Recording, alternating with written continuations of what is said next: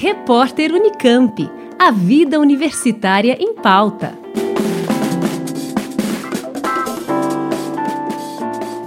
Conter a raiva é uma preocupação a nível mundial.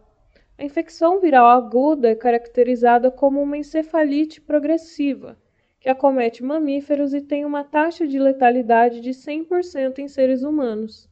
A doença é transmitida pela saliva de animais infectados, sendo o cachorro o principal responsável pela transmissão através da sua mordida.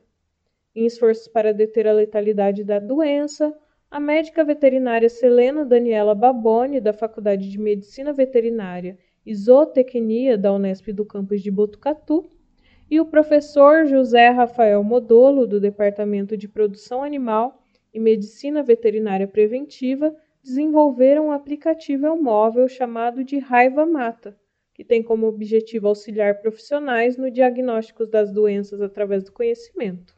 O professor explica mais sobre o funcionamento do aplicativo. O aplicativo Raiva Mata é multiprofissional. Ele tem informações clínicas e epidemiológicas sobre a raiva de cães e gatos que são precisas e direcionadas tanto para médicos veterinários, como para outros profissionais da saúde e também para demais interessados.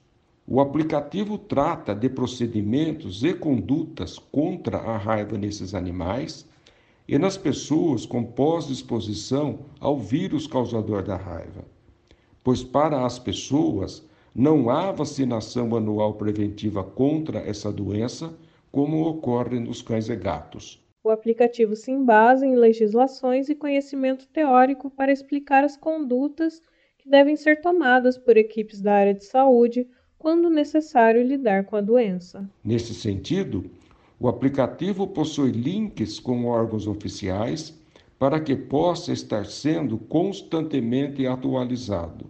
E também tem vídeos sobre procedimentos profissionais em cães e gatos suspeitos de raiva. O Raiva Mata é de utilização rápida, é didático e de muito fácil entendimento.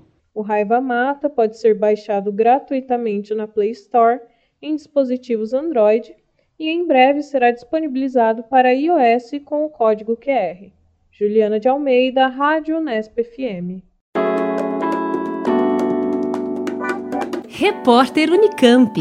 A vida universitária em pauta.